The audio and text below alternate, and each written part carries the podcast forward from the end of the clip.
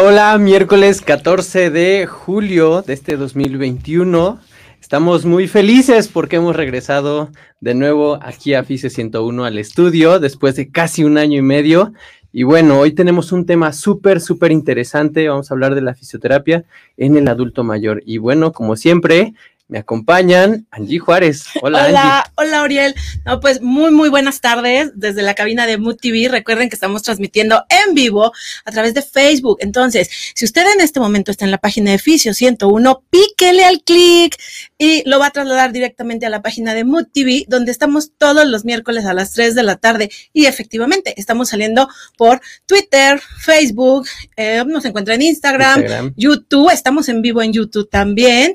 Y el podcast en Spotify, porque si más tarde nos quieres oír, pues te pones tus audífonos y vas escuchando de lo que te vamos a hablar hoy, que es la fisioterapia en geriatría, ¿verdad, Uriel? Sí, eh, algo que tenemos que nosotros los fisioterapeutas ver es que realmente eh, somos aquella profesión que va a ayudar demasiado al adulto mayor a cambiar incluso como la concepción.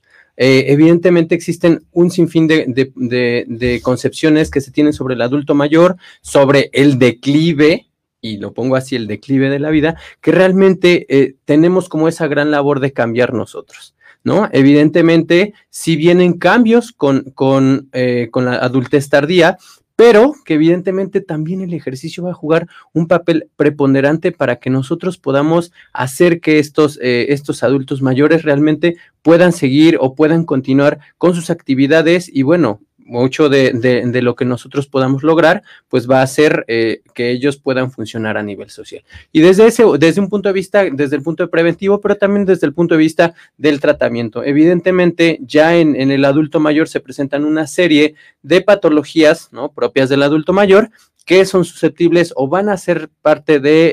Eh, de, del tratamiento del fisioterapeuta y evidentemente con esta inversión de la pirámide poblacional, pues evidentemente vamos a tener que abordar dentro de esa población. Claro, y bueno, y hablando precisamente, actualmente México, hace muchísimo tiempo hubo algo que se llamó el baby boom. Nuestras abuelas y algunas de nuestros familiares que actualmente ya son personas de 80 o de 78 años, tuvieron muchos hijos se le llamó el Baby Boom. No, no había tele, internet, yo creo. No, había Mood TV. No había Mood TV. y entonces hubo muchos hijos, pero después esos hijos tuvieron hijos y actualmente la gente ya no tiene tantos hijos. Y México se está convirtiendo en un país de adultos, mayores.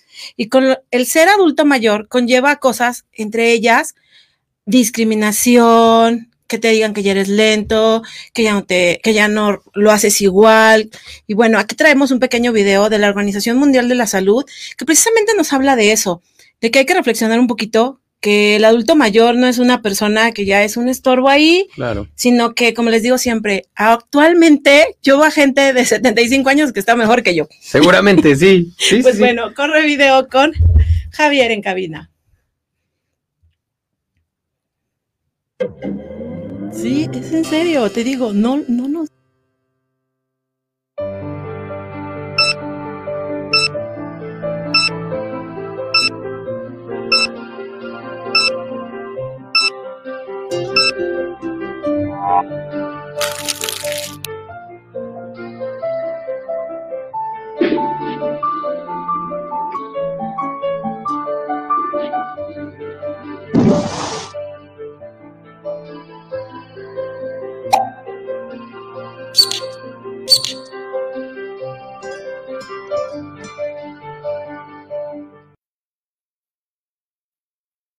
Y bueno, algo que evidentemente tenemos, ya lo hablábamos hace ratito, ¿no? Cambiar un poco este tabú de cómo visualizamos al adulto mayor.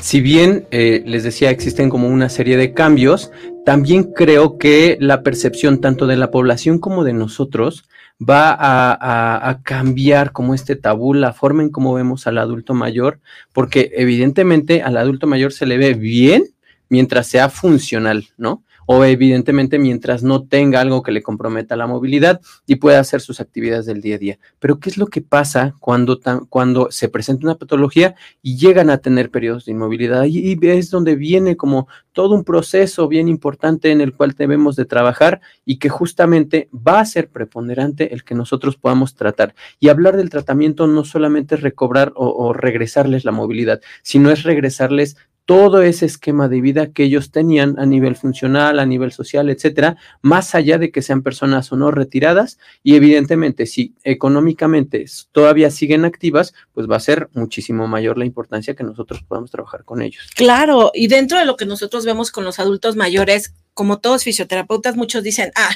ese tema no me interesa. Ah, yo quiero puro deportivo. Si sí, puro deportivo, ¿hasta cuántos años? Claro. O sea, yo no veo, yo puros niños, pero en algún momento te va a llegar un paciente geriátrico y tienes que saber que un geriátrico se valora de cierta manera. Claro. Se ven ciertas escalas, se ven ciertos índices, se hacen ciertas pruebas, ¿no?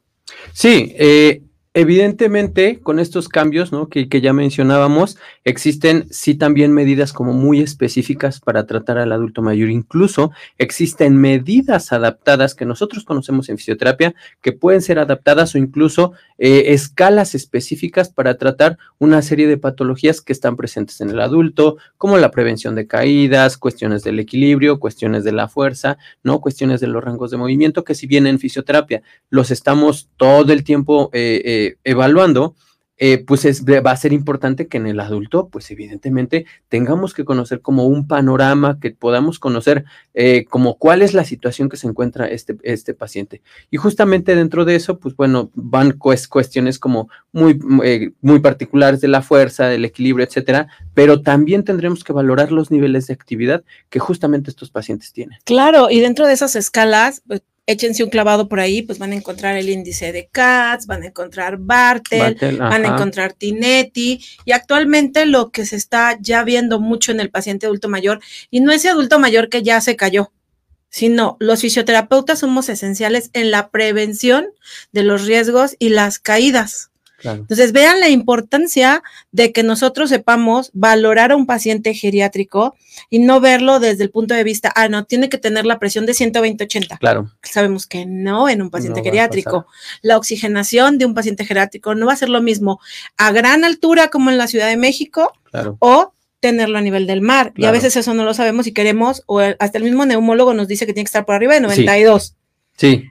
Y evidentemente, pues van a ser cambios que pues no se van a dar. Y entonces tenemos que trabajar en referencia a esos nuevos parámetros, lo que tú decías, ¿no? Estas, esta adaptación de todos estos parámetros que va a tener en el, en el, adulto mayor, que evidentemente vamos a tratar y buscar de que sean lo mejor posibles, pues sí, pero ¿qué es lo que va a pasar? Ah, no, tiene que llegar a los 92, a los 93 o a los 94, y puede ser un paciente que ya, que no sé, se me ocurre, tuvo eh, eh, este, enfermedad pulmonar obstructiva crónica toda la vida y vive en la Ciudad de México, ¿no? Entonces, si aparte toda la vida estuvo en el tráfico, en el smog, ¿sabes? Evidentemente, pues no van a ser las mismas condiciones. Claro, y aparte nunca nos ponemos a veces a pensar en eso. A lo mejor cuando ya tienes práctica, ya tienes años trabajando, bueno, pero cuando apenas vas saliendo de la escuela y por alguna razón vas a dar con pacientes geriátricos, y los quieres poner a hacer muchas repeticiones y los quieres poner a hacer mil cosas y no sabes cómo es la prescripción del ejercicio, claro. cómo actúa el gasto cardíaco, cómo cambiaron las fibras musculares, claro. cómo ahora nuestro paciente geriátrico,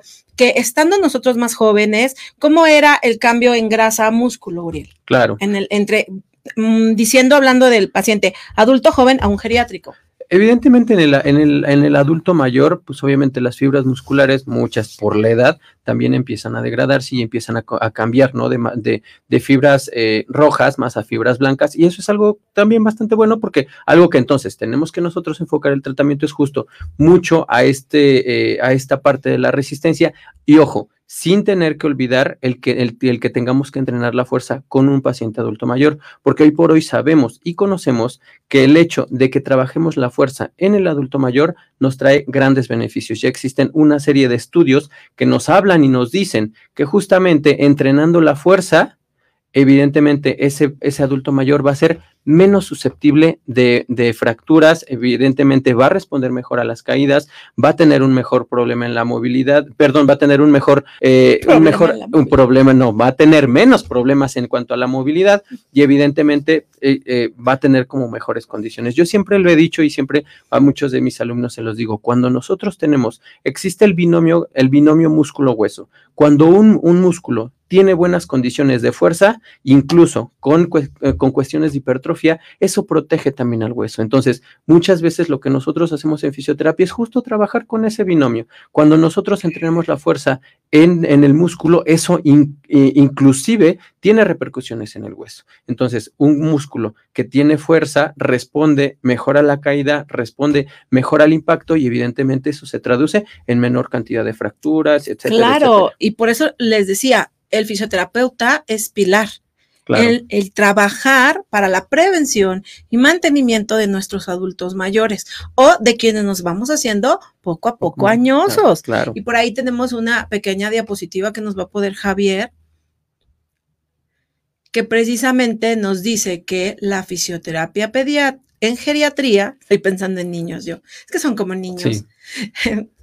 si tú me apoyas leyéndola. Eh, la fisioterapia geriátrica es un campo esencial eh, para tratar diversas eh, enfermedades propias del envejecimiento y desde este punto de vista pueden venir cuestiones del dolor, la pérdida de la movilidad, de este articular, la elasticidad, la masa muscular incluso, ¿no? Entonces, justamente hace poquito yo, yo tenía como una conversación con, con algunos amigos y hablábamos justamente incluso ni siquiera tanto de la fisioterapia geriátrica, sino de la geriatría en sí, que justamente es una rama médica que, que no es tan nueva, pero tampoco es como tan vieja. No es explotada aún. Más bien eso no es tan de moda, apenas está empezando. Exactamente, y de ahí pues obviamente se derivan muchas de las ciencias de la salud que también habrán de enfocarse en el paciente adulto mayor. Claro. todos los cambios que vienen con ello. Si nos pasas la otra diapo, te lo agradecería mucho.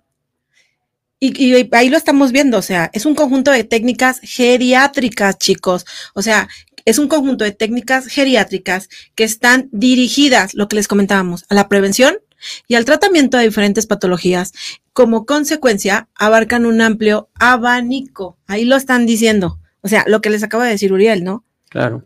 Sí, e, evidentemente cuando tú, cuando tú trabajas con el adulto mayor, tienes que tener como ciertas medidas, ciertos cuidados, ciertas adaptaciones de lo que nosotros hemos aprendido, ¿no? Evidentemente en la, durante nuestra formación nos enseñan muchas cuestiones de evaluación, etcétera, etcétera, pero tendré, tendremos que eh, adaptarlas a lo que es el, adulto mayor para que a partir de ahí nosotros podamos formular objetivos y podamos diseñar también eh, eh, planes de tratamiento que sean lo más efectivos posibles. Algo, algo que, por ejemplo, veíamos hace muchos años la pediatría, pues ya la fisioterapia fisioterapia pediátrica, pues es algo que ya, ya, ya muy, muy antiguo, ¿no? Ahora también la, fisioterapia geriátrica tiene sus propias condiciones, hay cuestiones muy particulares que evidentemente no se, no se ven en el, en el, adulto joven, no se ven en el paciente pediátrico y que tenemos que saber para justamente abordar este tipo de pacientes. Claro, y en la siguiente diapositiva que por aquí nos está poniendo Javier, pues nos dice que dentro de todas las aplicaciones nos dice que en la medida de lo posible la fisioterapia geriátrica se encarga de disminuir, también de mejorar y vean todo, o sea, la marcha, disminuir el dolor, mejorar el equilibrio, la sensibilidad, la funcionalidad articular, recuperar el movimiento, la fuerza, la elasticidad, la flexibilidad muscular perdida. El fisioterapeuta es el encargado de diseñar un tratamiento personalizado teniendo en cuenta el estado y las necesidades de cada paciente. O sea, vean chicos, el campo que tenemos tan amplio, porque muchos de nuestros abuelitos solamente hacen zumba. En el mejor de los casos, a veces, ¿eh? en el mejor de los casos. Y muchos se acercan a alguien muy joven que hace zumba y ellos tienen otras necesidades. A veces dirás, bueno, muchos pensarán, bueno, ¿cómo te va a pagar nada más por una sesión para que le diga que haga? Bueno, también podemos, podemos empezar poniendo un granito de arena y haciendo grupos con adultos mayores y explicándoles la importancia de la fisioterapia en geriatría. Eso no, no cuesta tanto, ¿no? Fíjate que algo que creo que puede llegar a ser crucial y que ya lo he visto últimamente, y eso es creo que un acierto, es que en muchos de los asilos, asilos están contratando fisioterapeutas. Y eso es algo bastante bueno. ¿no? Porque entonces ya ponemos en el panorama del adulto mayor y ya incluso los pacientes adultos mayores dicen, ah, es que los miércoles viene Uriel, ah, es que los jueves viene Angie, ah, es que los lunes viene fulanito, porque ya saben y, saben que vamos a hacer una serie de ejercicios y que justamente eh, esta serie de ejercicios, lo que te decías tú, pueden ser trabajados de forma individual o incluso pueden ser trabajados de forma grupal, ¿no? Diseñar planes de tratamiento de forma grupal en donde se puedan incluir como una serie de patologías, porque evidentemente en los asilos pues así, así existen. Tenemos al paciente que a lo mejor puede tener enfermedad de Parkinson, alguien que tiene diabetes, alguien que tiene hipertensión. Entonces, en diversos estadios de funcionalidad, pues evidentemente habrá que diseñar un plan de tratamiento que se acomode a todos. Y la verdad es que es bien bonito. En Internet existen también muchos, muchos eh, videos donde justamente podemos ver grupos de adultos mayores, incluso en un asilo, donde están haciendo ejercicios con el fisioterapeuta y mientras unos están en su silla de ruedas, porque funcionalmente algo les impide en ese momento tener la bipedestación, están haciendo ejercicios con los que sí pueden tener la bipedestación, pero cada uno adaptando como los ejercicios. Y eso es algo bastante bueno. Fíjate, y lo que tú has dicho, o sea, ya en muchas casas de reposo ya tienen un fisioterapeuta y antes era un animador. Ajá.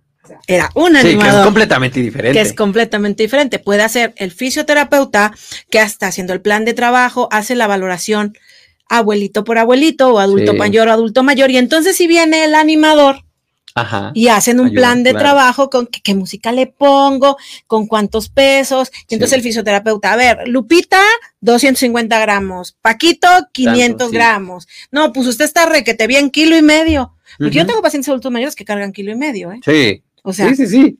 Y me dicen a sus familiares, no se le va a romper nada, no es mucho. Y yo, no. Y sorpresa, el hombro doloroso sí, deja de doler. ¿La cadera deja de doler? Fíjate que yo también he tenido como mucha la experiencia trabajando con adultos mayores, que la verdad es que, o sea, creo que lo único que necesitan real es movimiento, ¿eh? Con el movimiento empiezan a mejorar una serie de cosas. Ahora eh, me viene a la cabeza justo una paciente que tenía ayer, que espero me esté viendo porque me dijo que me iba a ver, la señora Maru. Y fíjate que pasó algo bien curioso con la señora Maru. La señora Maru eh, justo eh, venía como de una serie de internamientos, ya sabes, época de COVID, etcétera, le diagnostican finalmente Parkinsonismo y justamente con lo único que trabajamos fue con la movilidad. Entonces, a partir de trabajar la movilidad, cambió muchísimas, muchísimas cuestiones. Ya después se tuvo que someter a un tratamiento quirúrgico que afortunadamente le fue como bastante bien y hoy por hoy está súper, súper, súper requete bien. Claro, y, vamos ganando movilidad y ella, y hasta la misma señora que, que, que, la cuida dice, es que realmente tiene otro semblante. Y así pasa. Se los juro que con los pacientes, cuando empiezan a mejorar la movilidad, su funcionalidad, de verdad el, el, su semblante cambia. Y son otros, de verdad son otros. Claro, y por eso la importancia, chicos, de que cuando lleguen con un adulto mayor, hay que pedir y preguntar, si no tiene el expediente en su casa, bueno, a ver, ¿qué médicos ha visto? A lo mejor no han visto ningún médico y tienen una polifarmacia y la polifarmacia puede hacer que les disminuya muchas capacidades, porque puedes tomar, puedes estar tomando diferentes medicamentos que haga que no estén tan alertas, que el tono sea bajo y puede ser que podamos hacer como que esas pequeñas indicaciones a su médico preguntándole si, si debe seguir tomándolos, cómo está en toda esa polifarmacia y ajustarnos, ¿no? Fíjate, ahorita que, que, hablabas como esa, eso de la polifarmacia, también es un fenómeno como bien frecuente en el adulto mayor, ¿no? De repente como, eh, pues también por las condiciones y a veces incluso por las cuestiones de la inmovilidad, empiezan a acumular medicamentos, ¿no? Y muchos de estos incluso pueden ser hasta psiquiátricos. No, y lo que les manda, lo que les dice la comadre, la amiga, la, y, más, claro. Todo lo que les llega, ¿no? Que evidentemente pues también tendremos que nosotros ver eso y eso es súper importante, a veces tener como un muy buen eh, equipo o una muy buena comunicación con el equipo para realmente ver cuáles son los medicamentos, en qué momento se están suministrando, en qué momento hacen las comidas, etcétera, porque de verdad con el adulto mayor sí tenemos que ser a veces como muy con el relojito, incluso hasta con el ejercicio que se prescribe. Ajá, y no, y también hay que enfatizar mucho que aunque tengan 50, 55 años, ya es un adulto mayor. Claro. Y que tenemos que ir viendo, chicos, todos esos rangos. No va a ser un adulto mayor porque te llegó de 75 o 85 años. Entonces, también hay que ir viendo todos esos parámetros. O sea, ojo, hay que valorar, hay que buscar la polifarmacia, hay que ver cómo está la estabilidad, la marcha, el equilibrio, cómo son sus traslados, si tiene asistencia tecnológica, ¿verdad? O sea, ve, pero bueno, creo que por aquí nos están mandando a corte, que es un corte muy rápido. Ahorita regresamos. Listo.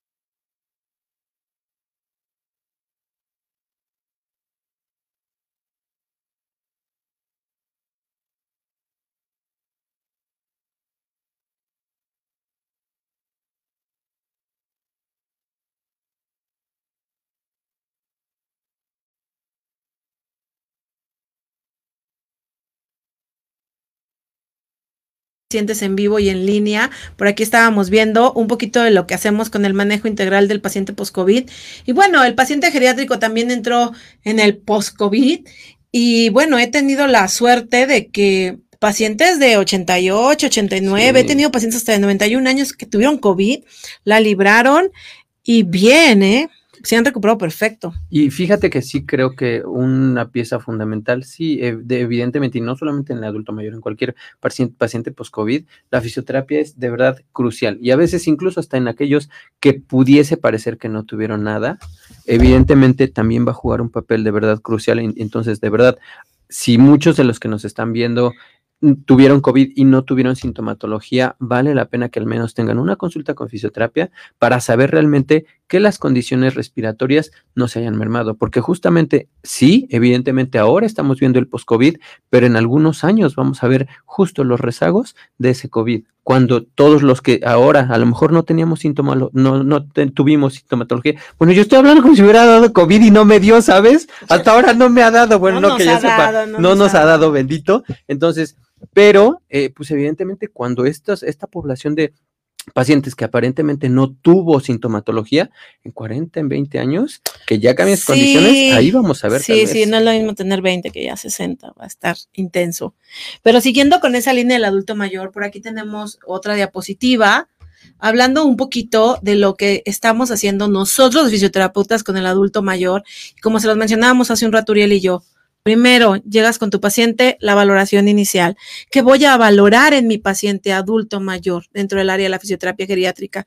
Es todo un mundo, chicos. o sea, marcha, equilibrio, dolor, cómo eh, está el tono muscular, cómo estamos de reflejos, la fuerza, la sensibilidad, la coordinación, la marcha. Vean todo, todo eso que le pueden sacar jugo a un paciente geriátrico. Sí a quien le gusta trabajar o a quien le toca trabajar con un, paciente, geriátrico. Hablábamos de la polifarmacia, también hay que estar viendo qué pasa, o sea, poner mucha atención, o a veces el paciente no trae polifarmacia. Ok, no tiene polifarmacia, pero muchos empiezan a tener demencia senil que no está evaluada ni, ni, está diagnosticada. Y el familiar dice, ah, se hace loco, todo se le olvida. Y, lo que primero que dicen, tiene Alzheimer. Ajá. Y ni tienen eso. O lo subestiman. Creo que socialmente se le da como cierta subestima, como esta cuestión de, del Alzheimer. Realmente es como no, no tomarlo como tan en cuenta y es importante, de verdad, que eh, al adulto también en ese tipo de cuestiones se le tiene que hacer una valoración y también se le tiene que hacer un abordaje. ¿No? No es lo mismo, eh, hay pacientes de 93 años que perfectamente te pueden resumir y, darte santo y seña de lo que han pasado en, esos noventa y tantos años. Y hay pacientes de 50 que de repente ya empiezan a tener como un poco de pérdidas y lagunas, ¿no? Por ahí mentales y recordar, no recordar como ciertas cosas. Entonces, siempre a veces preguntan, oye, este, a mí me preguntan, ¿este tipo de cosas es normal en la edad? No, no es normal en la edad. Sí, evidentemente, vienen una serie de adaptaciones, de modificaciones, pero eso no quiere decir que el paciente adulto mayor va a pasar por, por cuestiones de demencia, por cuestiones este, de adaptaciones y que ya eso te, se tenga que normalizar. Tenemos que quitar un poco el tabú de eso, que, ah, pues es que ya es la edad. Incluso hasta el mismo paciente dice, es que ya me tocaba morirme. Claro. No, ¿cómo cree? ¿Cómo que se va a morir, no? Y aparte son como nuestros abuelitos adoptados, ¿no te Sí. pasa? Que, pues bueno, por desgracia toda su familia está ocupada y bueno, sí. nos pagan por ir a verlo, pero a veces te encariñas tanto que aunque no te paguen, ahí vamos, ¿no? Sí, claro. ¿Por qué? Y sabes qué, justamente es, es- es esto que, que tomas o que tú pones es bien importante, ¿no? Eso que, que, que a veces los familiares no, no, los, no los incluyen no o no los toman tanto en cuenta. Creo que aquí también es crucial el que nosotros podamos abrirles esa ventana o ese panorama a que ellos sean socialmente también más independientes, ¿no? Que a lo mejor eh, puedan ser capaces o con ayuda o, o a lo si es sin ayuda, pues muchísimo mejor, que se puedan adscribir o ya sea una actividad deportiva, a un club de adultos mayores, a un club de adultos mayores que bailan, a un club de adultos mayores que juegan canasta los jueves, lo que sea, pero que evidentemente eso se cambie y que se traspole a algo muchísimo más, sí funcional, pero también algo muchísimo más social. Claro, y en la diapositiva que nos estaba poniendo Javier hace un momento, precisamente ve todo lo que abarca. O sea, Sí. ¿dónde lo puedes aplicar? Y ahí lo dice, enfermedades óseas, ¿en dónde más? Eh, enfermedades renales, ¿no? Puede ser también eh, para las limitaciones funcionales, enfermedades cardíacas, pulmonares, ¿no? Ya lo hablábamos hace ratito de esa adaptación y de verdad se los juro. Hay un libro que se llama, no recuerdo ahorita cómo viene el título, pero es como el ejercicio como medicina universal. No recuerdo como muy bien, pero realmente cuando nosotros trabajamos con el ejercicio, realmente les ayuda a los pacientes enormemente, ¿no? De repente existe como este conflicto en la fisioterapia, de cuál de todos los abordajes es el más efectivo, pues todos siguen, todos siguen diciendo eh, que el más efectivo y el que más nivel de evidencia tiene es el ejercicio. Y realmente así pasa. Ojo, no estoy diciendo con esto que los demás no sirvan, ¿eh? No quiero entrar como Claro, en- no, no en entramos en, polémica. Todo es Pero válido, pero sí hay el niveles de evidencia. claro, sí, y el ejercicio juega un papel fundamental. Y en el adulto mayor así lo va a hacer. Y ahí lo van a ver, por ejemplo, enfermedades óseas. Está comprobado que si nosotros después de los 30 años hacemos ejercicios Sí. con peso, generamos que haya más mineralización. Y Eso entonces evitamos más osteoporosis. Fíjate que ahorita que, que- decías esto de la fuerza y del ejercicio, realmente ese es también un papel fundamental para nosotros los fisioterapeutas. Así trabajemos con el adulto joven, con el adulto mayor, siempre debemos de tratar de adjuntarlos como una actividad deportiva. Igual se los digo mucho a mis alumnos, cuando nosotros dejamos, ah, es que estábamos tratando un EBC, ah, es que estábamos tratando un paciente con enfermedad de Parkinson, evidentemente los pacientes no van a ser eternos, pero ¿cuál es nuestra obligación? Hacer que se adjunten a una actividad deportiva o a una actividad física regular. Porque entonces, ahora sí, pueden, puede ser un adulto de 40, 50, 60 años que después va al club dos veces a la semana o tres veces a la semana y hace ejercicio y evidentemente, pues va a ser un paciente que funcionalmente va a permanecer muchísimo más tiempo sin que tenga que regresar con nosotros más que por otra cuestión externa Claro. pero tendremos que seguir como con esa misma línea. Siempre estar, sie- cuando yo lo veo como una premisa, siempre y cuando el familiar y el paciente lo permita, la última sesión de fisioterapia se da cuando el paciente ya está adjuntado a una actividad eh, regular, física regular. O si tenemos la suerte de que nos sigan teniendo Claro. con ellos para hacer ejercicio, Sí, porque digo, a mí me ha tocado que tengo varios adultos mayores que por pandemia ya no pudieron Mm. ir al club, que por Sí, pandemia ya no pudo venir el primo, el tío, la amiga, ya no salieron ni siquiera al cafecito y me empezaron a llamar. sí. Entonces pusimos como rutinas de ejercicios y en mi caso me la he aventado con telerehabilitación. Sí, también. Entonces he hecho eso, he ido a su casa, hago como la primera sesión y luego la, la segunda es como intermedia en telerehabilitación Ajá. y la tercera, y ahí me verán, ¿eh?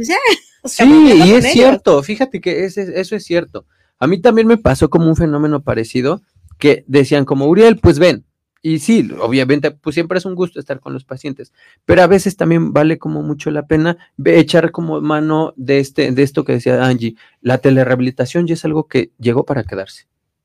¿No? Entonces, evidentemente también es otro recurso entre algunos que vamos de un lado para otro, ¿no? A veces tratar de organizar también nuestros días y trabajar de verdad la rehabilitación. Y de verdad, en ese punto de vista también hay que ser como bien certeros y bien cautos a la hora de utilizar la telerehabilitación. No es como nada más prender una cámara y decir nos vemos, no, realmente la telerehabilitación tiene una serie como de elementos que tenemos que cuidar, como cuestiones de la iluminación, como que me escuche, como que yo pueda ver, porque incluso se pueden hacer valoraciones, ojo, que no son lo más fidedignas posibles, pero de sesión a sesión realmente sí nos puede dar cierta información. Y obviamente si es un adulto mayor, perfectamente podemos tener a su hijo, a su esposo, a sus nietos incluso, que nos puedan ayudar ese tipo de, a, sí, a ese tipo de cosas, de, valoraciones y evidentemente tener tratamientos más certeros. Claro, y el tipo de dispositivo en que se van a conectar, no sé, son muchas cosas hablando como tú dices de la telerehabilitación y eso antes no lo pensábamos.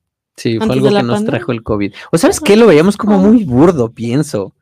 No, no evidenciable. No evidenciable, sí, sí es, sí es cierto. Por ejemplo, a mí, bueno, no sé si te pasó, yo sí tuve que, eh, ahora con, con, esta parte de la pandemia, me tocó de verdad ver muchos pacientes por telerehabilitación, muchos pacientes post-COVID que estaban bien lejos y que de verdad no tenían este, como acceso a fisioterapia cerca de su población y de verdad eso fue una, de verdad, súper elemento de ayuda. ¿sabes? O sea, y pacientes que te lo juro que creo que de verdad jamás vi, porque pues están en otros estados, incluso me tocó de otros países, y que sí se vio como la evaluación, o sea, sí se vio como la evolución y que realmente, o sea, si tú me preguntas, a ah, Uriel, ¿qué tan fidedigno? Yo te podría decir que teniendo un oxímetro en casa, teniendo un baumanómetro, podíamos hacer mediciones muy específicas, es, eh, eh, eh, alteraciones de la postura, etcétera, de verdad un chorro de cosas que sí se pudieron evidenciar y no solamente evidenciar, sino también cuantificar de una forma más objetiva. Sí, no, y aparte la familia, digo que en esto de la pandemia mucha gente tenía la, sensibilidad a flor de piel, se volvió más cooperadora y con muchos abuelitos, por desgracia, sí hay maltrato en las casas, en las familias, por el encierro, pero también vino esa parte de, preocuparse también por, por las personas y trabajar con el adulto mayor, chicos, a lo mejor dirá uno, ay, no, yo no trabajo por X, Y o Z, pero les puedo asegurar que les va a llegar en algún momento, un adulto mayor, eres fisioterapeuta y te va a tocar un adulto mayor. O sea, desde el adulto mayor que te lo vas a encontrar en el gimnasio, que ya tiene 70 o 68 años y que sigue cargando más peso que tú. Que tú, claro. Sí, sí, sí. Y sabes qué, sí es cierto, sí es cierto de verdad, eh, es, en algún momento todos tenemos que aprender un poco de la fisioterapia geriátrica.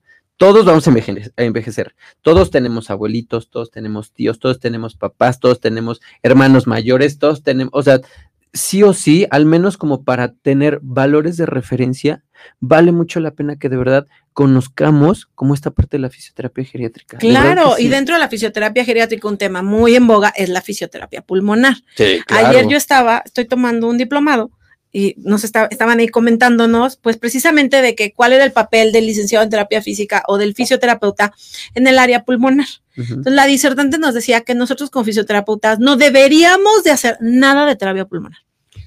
Entonces, sí, ¿verdad? Casi, casi. Entonces yo le comentaba, pues que cada país es distinto. Claro. Y que bueno, aquí en México tenemos inhalos, pero también tenemos la terapia física y que la rehabilitación pulmonar no la terapia respiratoria, pues la, trajo Teletón y lo primero que capacitó fueron fisios. Sí, claro. Entonces, el paciente adulto mayor es muy importante que también tengamos todas esas escalas de disnea, resistencia a la fatiga, el test de marcha de seis minutos, el test de la silla, la escala de Bohr. Cuando ustedes estén trabajando lo físico con su paciente y a lo mejor no eres pulmonar y no te gusta trabajar terapia respiratoria pero al trabajar con adultos mayores, sí, es importante. Sí, es, es pieza clave, de verdad en el adulto mayor sí es una pieza clave. Y de verdad, ah, yo creo que podría haber perfectamente congresos específicos hablando de la respiración. Exacto. Porque realmente para nosotros iba a ser un arma súper fundamental para el trabajo de esos pacientes que a lo mejor han estado mucho tiempo en inactividad, etcétera, yo siempre le he dicho, no le puedes pedir grandes dosis de ejercicio a un adulto mayor si previo no le has dado altas dosis de, oxigenación. Claro, y muchas veces a mí me ha pasado que me dicen, oye, es que ya acostado, levanta las piernas, se mueve, pero no puede ni caminar al baño. Ajá. se cansa y se cansa. Y entonces a lo mejor el terapeuta que está antes que yo tiene menos experiencia Sí. y le ha trabajado mucho lo físico, pero, se ha- Pero no, no se ha preocupado de lo claro. cardiopulmonar. Entonces ahí es un área de oportunidad que perdemos. Sí. Bueno, que yo gano, Sí. porque ya me llaman y el paciente Porque se la que, la que me llaman es a mí, sí, pero evidentemente si estás de acuerdo que tendría que ser una pieza, un- pieza fundamental, un pilar de cuando se trabaja con el adulto mayor, de verdad, Exacto. de verdad, o sea, pasen lo que decías tú, eh, cómo trabajar, o a veces hay adultos mayores que dicen lo que decías, puede hacer un chorro de cosas, pero ponlo a caminar y se cansa súper rápido. No, pues entonces qué chiste, o sea, perfectamente podríamos tener brazos y pies móviles, pero no, pues, no tenemos un paciente que se pueda valer por sí solo, incluso en Y casa. le hablan al médico y le dicen, es que ¿qué cree? el fisioterapeuta que nos mandó lo cansó muchísimo. No pudo hacer nada. Y te dicen, no, ya no venga porque se cansa. O error, Claro. claro. Pero también es porque tu fisioterapeuta no supiste dosificar Sí, y prescribir el el ejercicio. Por eso es tan importante, chicos, fisioterapia geriátrica no solo es, ah, ya hice esto y lo puse a hacer ejercicio. No, involucra fisiología del ejercicio, prescripción, dosificación, involucra saber del manejo osteomusculoesquelético y también involucra mucho saber las patologías de cada área de la geriatría. Sí. Vean todo el mundo que tenemos en fisioterapia geriátrica. Y otra área muy importante dentro de la fisioterapia geriátrica, y lo vamos a ver ahorita. Ah, pero vamos a corte y vamos a regresar con otra parte de la fisioterapia geriátrica, que es la terapia en agua. Por ahí traemos un video y el experto Uriel Vilchis, que ya sabe, lo pueden encontrar en Facebook, en Instagram, Twitter, creo. Bueno, ahorita regresando, nos vas dando tus redes. Muy bien, regresamos.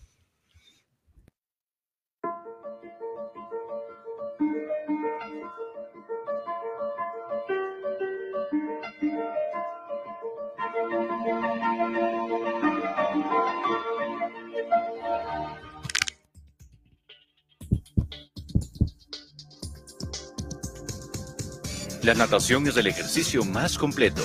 Fortalece los músculos, mejora la resistencia, mejora la capacidad pulmonar, ayuda a recuperar cierto grado de flexibilidad y brinda un momento de relajación. Para adultos mayores podría ser el deporte idóneo, ya que es de bajo impacto, lo mantiene activo y le brinda muchos beneficios para su salud. Nadar puede ayudar a prevenir problemas de tipo cardiovascular, a mejorar la circulación sanguínea, reducir dolores musculares y articulares. Si usted es un paciente hipertenso o diabético, dentro de las recomendaciones que le indicó el médico podría estar el realizar actividad física como parte de su tratamiento. Considere la práctica de la natación dentro de su rutina de ejercicios. Recuerde consultar a su médico antes. Él le recomendará los ejercicios que puede realizar y el tiempo de ejecución.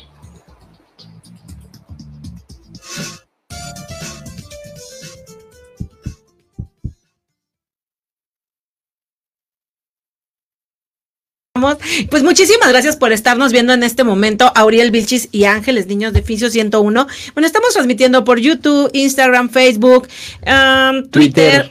Y bueno, El- ya saben, el podcast en Spotify, Spotify. para cuando nos quieran escuchar, pues ahí se meten a MUTV, le pican donde dice, creo que reproducciones o algo así, Sí, y aparece lista Fisio de 101. reproducciones y aparecen muchas la lista de reproducciones Ajá. de los de los programas que ya lo pueden buscar y ahí nos pueden escuchar. Y pues bueno, estábamos hablando precisamente de la fisioterapia geriátrica y envolviendo todo este mundo estábamos diciendo que primero hay evaluación. La evaluación consta de evaluar con nuestros pacientes geriátricos si hay dolor, escala de Bohr, si tienen algún tipo de cansancio o disnea al movimiento. Hay escalas ya de fatiga, De fatiga. tenemos escalas de dependencia e inde- de- Dependencia, sí, sí, dependiente o independiente, escala de Bartel, escala de Katz, Ajá, tenemos también la escala de Bohr, ajá. tenemos La- tenemos las, las que siempre maneja Tinetti, la escala de Berg para el equilibrio, las de fuerza, ¿no? Todas las que quieran de fuerza. Daniel, Pues evidente, las de Daniels la también. Medical Research Council. Ajá. Realmente sí existen como una serie de, de escalas que de verdad podríamos utilizar al menos en una sesión.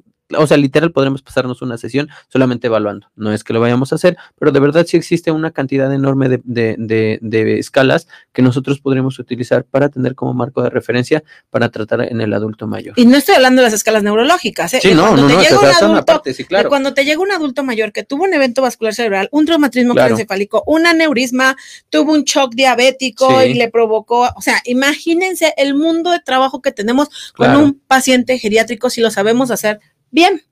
Entonces hablamos de la evaluación, ya vi la polifarmacia, ya vi qué hace mi paciente, ya vi cuáles son sus asistencias tecnológicas, pero algo muy importante, también hay que preguntarle al paciente qué quiere. Pieza crucial. Y, y fíjense que aquí también viene algo como bien importante. De repente, cuando el adulto mayor pierde la movilidad y pierde la funcionalidad, lo que les decía hace ratito, él mismo dice y se concibe es que ya no me, ya me tocaba morir. Entonces, ahí es donde a veces también vale mucho la pena abordar y, cambiar como el tabú de que no porque tenga una edad ya avanzada, ya no ya tenga que morirse, sino que realmente darle como ese aliento y también eh, enseñarle esas ganas y darle esa posibilidad de que pueda volver a moverse y que también pueda regresar a hacer sus actividades, porque de verdad eh, hay que cambiar como mucho, mucho ese tabú. Incluso a veces hasta vale la pena también hacer la derivación con algún eh, experto como en la salud mental y se los juro que los pacientes cambian enormemente de tener esa concepción de, ay, es que ya estoy grande, es que ya me tocaba, cambia a ser un adulto mayor de, ah, sí, ahora me pasó esto, pero no importa, yo tengo que regresar a mis actividades y te, o tengo que modificar mis actividades, pero seguir funcionando a nivel social con mi familia, en mi casa, con mi comunidad, etcétera. Pero sí es súper importante que tengamos que cambiar esa concepción en el adulto Claro. y cómo a través de la movilidad. Y dentro de esos objetivos uno llega con el paciente y yo suelo preguntarles, ¿qué quiere? La mayoría, muchos le toca, caminar como antes. Ajá. Le digo, a ver, un objetivo claro y que sea a Más corto cortito, plazo. sí. Y les digo, ¿qué es lo que usted no puede hacer hoy? Por ejemplo, que hay muchos, muchos, muchos, muchos supraespinosos, infraespinosos, ya Sí. saben, ¿no? Hombro doloroso y demás. Y me dicen, es que quisiera poder levantar la taza y tomar café. Ajá. Ok, vamos a trabajar en tratar de levantar la taza y tomar café. El día que lo logran, ponen una cara. Sí, de finalmente lo pude. Y así es como vamos armando una serie de objetivos en el adulto mayor. Primero fue la taza, después fue cortar la carne, ¿no? Después fue a lo mejor pasar el plato, a lo mejor después fue levantarse de la silla por sí solo, a lo mejor después fue caminar hacia el baño, levantarse de la taza y poco a poco vamos haciendo, como decía Angie, con objetivos más cortitos, como más cercanos, después vamos haciendo un paciente que va juntando y juntando y juntando objetivos para que finalmente el objetivo como más grande o a más largo plazo es que pueda regresar a muchas de sus actividades Claro. o modificarlas, pero seguirlas haciendo. O si te llega un paciente que tiene marcha, que se mueve, que hace sus actividades, Claro. muchas veces llegan contigo por equilibrio. Sí, sí, y que ah, oh, ahí entramos como este rubro de la prevención de caídas. El adulto mayor, una vez que ha tenido, si es, si es susceptible, ha tenido una fractura, una caída, híjole, de verdad es bien crucial todo el impacto eh, psicológico que pueda llegar a tener. El adulto mayor dice, no, es que, y de verdad son adultos que pueden caminar, que pueden hacer un chorro de cosas y te dice, es que no puedo. No, me da mucho miedo caerse. Entonces, evidentemente, también ahí es donde tenemos un trabajo súper importante en cuanto a la prevención de caídas, porque dicen, es que después de que tuve la fractura, es que después de que tuve el recambio de la cadera, ya no bajo las escaleras porque de verdad me da viendo o siento que pierde el equilibrio. Ahí está ese abordaje de la prevención de caídas para de verdad trabajar con el adulto mayor, que va a ser, híjole, bien, bien, bien importante. Y yo creo que todos los que han trabajado con un adulto mayor me van a dar la razón. Una de las cosas que a veces puede dificultar el tratamiento es ese miedo a las caídas. Claro, y lo- algo muy importante, recuerden que actualmente trabajar la rehabilitación en vestibular, equilibrio y la marcha Sí, ya no es que lo subo a un cojín de equilibrio. Ya no es que le digo, a ver, sostenga el pie 30 segundos un lado, 30 segundos. Claro. No, ya nos vamos a lo neurológico. claro. Ya los ponemos a trabajar diferentes actividades donde tienen que hacer la coordinación ojo, Ajá, mano, descargas ajá. de peso a la derecha, a, la izquierda, para trabajar todo lo que es el cerebelo y poder trabajar toda esa área de la rehabilitación vestibular, porque muchos de nuestros pacientes adultos mayores ya fueron al otorrino, ya fueron al oculista, ya fueron a bailar a Chalma, inclusive, Sí. y siguen Y siguen teniendo problemas de equilibrio. Entonces me ha tocado a mí que empiezo a trabajar con ellos, nada que ver con lo que han hecho o con lo que les han recomendado. Me dicen, con esto voy a mejorar. Y yo, deme tiempo, un mesecito, dos, Sí, claro. sorpresa. Les digo, me llegan a decir, es que todavía no puedo caminar solo. Les digo, es que ya no va a poder caminar solo. Pero ahora, le- no, les digo siempre, ya no puede caminar estando solo. Pero ahora ya puede caminar solo. Claro. Les digo, pero por su edad, yo ya no lo voy a dejar solo. Gracias a Dios tiene un cuidador. Sí, claro. Pero si usted no tuviera cuidador o enfermera, yo tengo Yo que mostrarle a ustedes eso, claro. dónde, cómo tenga usted, em, ¿cómo le llaman? Reflejos Sí, tener ciertas estrategias para poder responder como a la inestabilidad, a la caída, ¿no? Y que evidentemente sea un adulto que responda, que pueda poner las manos, que pueda tener reacciones de enderezamiento, equilibrio bien efectivas, pues para que no presente otra, una caída que sea lo suficientemente fuerte y que conlleve a una fractura. Claro, y quien tenga el privilegio de poder entrar a la piscina, porque actualmente muchas, ahorita por pandemia, por desgracia, en Ciudad de México estamos en la tercera ola, me crean o no me crean, estamos hasta el gorro de COVID ahorita otra vez. Y estar en una piscina, acá tengo al experto, eh, ¿qué, beneficio les da al adulto mayor? Cuando es una piscina y ellos pueden entrar, porque cuando no se puede, pues ahí sí ni cómo, no tenemos grúas, no tenemos rampas. Fíjate que cuando eh, se puede tener la, la posibilidad de trabajar con el adulto mayor en el medio acuático, de verdad va a ser una pieza crucial. El, medio acuático nos da como una serie de información propioceptiva esteroceptiva bien, bien importante. Aquí voy a, voy a, voy a hablar un poco, por ejemplo, se está, está comprobadísimo que con la actividad acuática aumenta la eh, producción y síntesis de neurotrofinas, que son parte de la glía, que son parte de estas células de sostén. Entonces, para todas aquellas enfermedades neurológicas degenerativas, va de verdad ser una pieza crucial que podamos meter al adulto mayor al agua. A la vez de que, pues obviamente, no va a haber caídas le da un poco de más tiempo de reaccionar al paciente y pues poder tener cierta movilidad. A la par de que conforme se van moviendo, de verdad, o sea, he dado cursos completos de esto de lo que estoy hablando, pero realmente mejora la movilidad, mejora la fuerza, mejora incluso hasta el estado de ánimo y no es de gratis, se los juro que eh, existen siempre en los cursos, hay un módulo muy grande de, de, lo que yo doy que hablamos de la fisiología de la inmersión. Y créanme que la fisiología de la inmersión es tan, tan, tan importante que mejoran parámetros cardiovasculares, mejoran parámetros renales, mejoran parámetros musculoesqueléticos, neurológicos, incluso hasta psicológicos y cognitivos, que no son de gratis, de verdad. Todo responde como a una serie de procesos metabólicos una vez que nosotros estamos dentro del medio acuático. A la par de que de verdad, pues es bien divertido y es bien padre estar dentro del medio acuático, se los juro. Ya ves. Entonces, quien pueda llevar, aunque sea una vez al mes, sí. las articulaciones se mueven más libres, el paciente no pierde tanto equilibrio, etcétera. Y eso los hace sentir más libres, con más confianza. Algo que nosotros trabajamos mucho en el medio acuático es que todo lo que hagamos en el agua tiene que tener repercusiones afuera. Y hoy por hoy sabemos que el cerebro, cuando ha detectado que puede hacer una movilidad o tener ciertas habilidades dentro del agua, es más fácil que las puedas traspolar dentro, fuera del agua. Entonces, de verdad, de verdad, métanlos al agua. O sea, no es, no es porque me dedique a hablar de eso, ¿verdad? Pero de verdad se van a llevar grandes sorpresas cuando nosotros podamos llevar al adulto mayor y de repente también un poco quitar el tabú de eso. ¿Sabes? De repente en México, total, no, es que está súper grande, en los mismos pacientes. Y he tenido pacientes que dicen, híjole, yo no sé, Uriel, por qué no me habías traído antes al agua. Y a veces les digo, pues porque usted no quería. Exacto. ¿Sabes? ¿O cuántas veces te dice el familiar, no, se va a enfermar? Ah. Porque se mete al agua.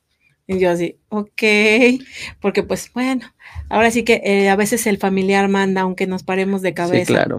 Sí, y a veces, ¿sabes que También a veces mucho vale la pena hacerles o ponerles como un panorama como más claro. Y de verdad, todo eso es a partir de la información que tengamos, de la formación que tengamos. De repente, mucho, sí sabemos hacer muchas cosas, pero también hay que darle sustento, no solamente para otros profesionales con los que trabajamos, sino también para el familiar. A veces dicen, ah, mira, no había pensado en eso. Y cuando tú le dices, mire, vamos a trabajar con esto con su papá, ¿no? con tu abuelito. Ah, ¿Pero por qué? Oye, ¿y no crees que se vaya a fracturar o no crees que le vaya a pasar esto? No, mira, puede, vamos a trabajar esto porque esto ayuda a mejorar esto, esto, esto y esto. Y es cuando de repente a veces pueden ser como muy suspicaces y decir, bueno, ¿no? Pero cuando te dan la apertura y se dan cuenta que de verdad les funciona, dicen, ah, no, pues sí, más. ¿Cuándo volvemos de nuevo? ¿Cuándo volvemos de nuevo? Claro, entonces vean chicos, o sea, Fisioterapia en geriatría no es solamente atender al abuelito porque le duele el brazo o porque la pierna. No, es todo un mundo de técnicas, de valoración, de trabajo y cómo van cambiando las técnicas con el tiempo. Entonces, la verdad, pues siempre hay que acercarnos a un fisioterapeuta, pero también es importante, chicos, que se estén capacitando que de repente tomen un cursito de fisiología del ejercicio, un cursito de, prescripción, dosificación, de hidroterapia. Sí. Traten, hay webinars que son gratuitos actualmente. Aquí en Fisio 101 hemos tenido cantidad, cantidad de, de, webinars que de verdad te van a ayudar muchísimo date la vuelta por. Fisio 101, búscanos en, en la... En la- TV nos TV, encuentran, y en Fisio TV, 101 en, Fisio, YouTube, Fisio 101 en en, Instagram, Facebook, en en, Facebook, Instagram. sí. Sí, digo, si es, si es por temas, tenemos muchísimos. Y pues ya vamos a cumplir en septiembre dos años, Uriel. Qué rápido. Qué rápido, ya dos años aquí en Mood TV y seguimos aquí vivos. Vivos, ya vacunados. Y ya vacunados, sí, también, gracias a Dios, ya vacunados, no nos quejamos. Pero pues, ¿qué les puedo decir, chicos? Que es la importancia de la fisioterapia en geriatría, pero lo más importante eres tú. Tú que nos estás viendo, que puedes darle una mejor calidad de vida, que puedes ayudar en la prevención. Imagínate que te estén pagando únicamente por tener grupos de adultos mayores donde les das la prevención y hasta te diviertes. Iba a ser fantástico. Exacto. Claro. Y pues bueno, para todos aquellos que no son fisioterapeutas y nos están viendo, sí, nosotros atendemos en Ciudad de México. Uriel Igual. también bueno, Uriel atiende por toda la ciudad, pero atiendes más en qué zonas? Eh, como en la zona del norte, en la, en la zona del norte y el norte del Estado de México, en el, en el área conurbada. Ok, tu teléfono. 55 34 02 4371. Igual me pueden seguir en mis redes, Uriel Vilchis en Facebook y Ujú. Fisio LUVM en Instagram. Claro, y si no, pues nos mandan un mensaje A en Fisio Fisio 101. 101 y ya Mimi Silva lo contacta. Y bueno, a, mejor- a mí me encuentran definitivamente en Fisio 101. Y pues quiero recordarles que a todos los que nos están viendo, todos aquellos que sean fisios, que estén trabajando o que vayan a trabajar con paciente post-COVID, nosotros tenemos 30, 31 de julio y 1 de agosto, avalados por la Universidad Autónoma de Guadalajara, de, de Guerrero, siempre me equivoco porque es una G. Universidad Autónoma de Guerrero, que le agradecemos mucho, mucho el apoyo a lo que es su directora de la institución, porque realmente ella está abriendo paso para que todos se puedan capacitar y nos han dado este aval, que la verdad le agradecemos mucho a la Universidad Autónoma de Guerrero. Si es que que si quieren más datos del curso post-COVID, pueden entrar a la página de Fisio 101 y bueno, para terapias, pues también nos encuentran en Fisio 101, revisión pulmonar, física neurológica. Bueno, en mi caso sí trabajo en todos lados, eh, no tengo una zona específica, pero aquí andamos y bueno, igual telerehabilitación, ¿verdad, Uriel? Sí, claro, es una ¿Pueden gran seguir? posibilidad para seguir trabajando. y Exacto. tener consulta también. Claro, claro. Entonces nos están viendo porque, bueno, Uriel Vilchis, Erika Velázquez, Ángeles Niño, actualmente ya se incorporó Mimi Silva, que es quien nos ayuda por ahí, que luego le digo, pues ya, aviéntate, vamos a hablar de algo y nada, le gana el pánico escémico. Gaby Mancilla, de la clínica De la clínica. HGZ53, que también es fiel colaboradora de Fisio 101. Gina Guerrero, de Omnimedical, que también se ha integrado ya a las filas de Fisio 101 para estar con nosotros. Y la familia va creciendo y les tenemos muchas sorpresas para de aquí a dentro de dos meses. No les voy a decir cuáles, pero lo que sí les puedo decir es que quien nos esté viendo en este momento y nos diga qué zonas atiende Uriel y se comunique a Fisio 101 y sea el primero que nos mande un inbox diciéndonos qué lugares o qué zonas atiende Uriel a sus pacientes, se lleva una beca para el próximo 30, 31 de julio y primero de agosto de manejo integral en paciente post-COVID.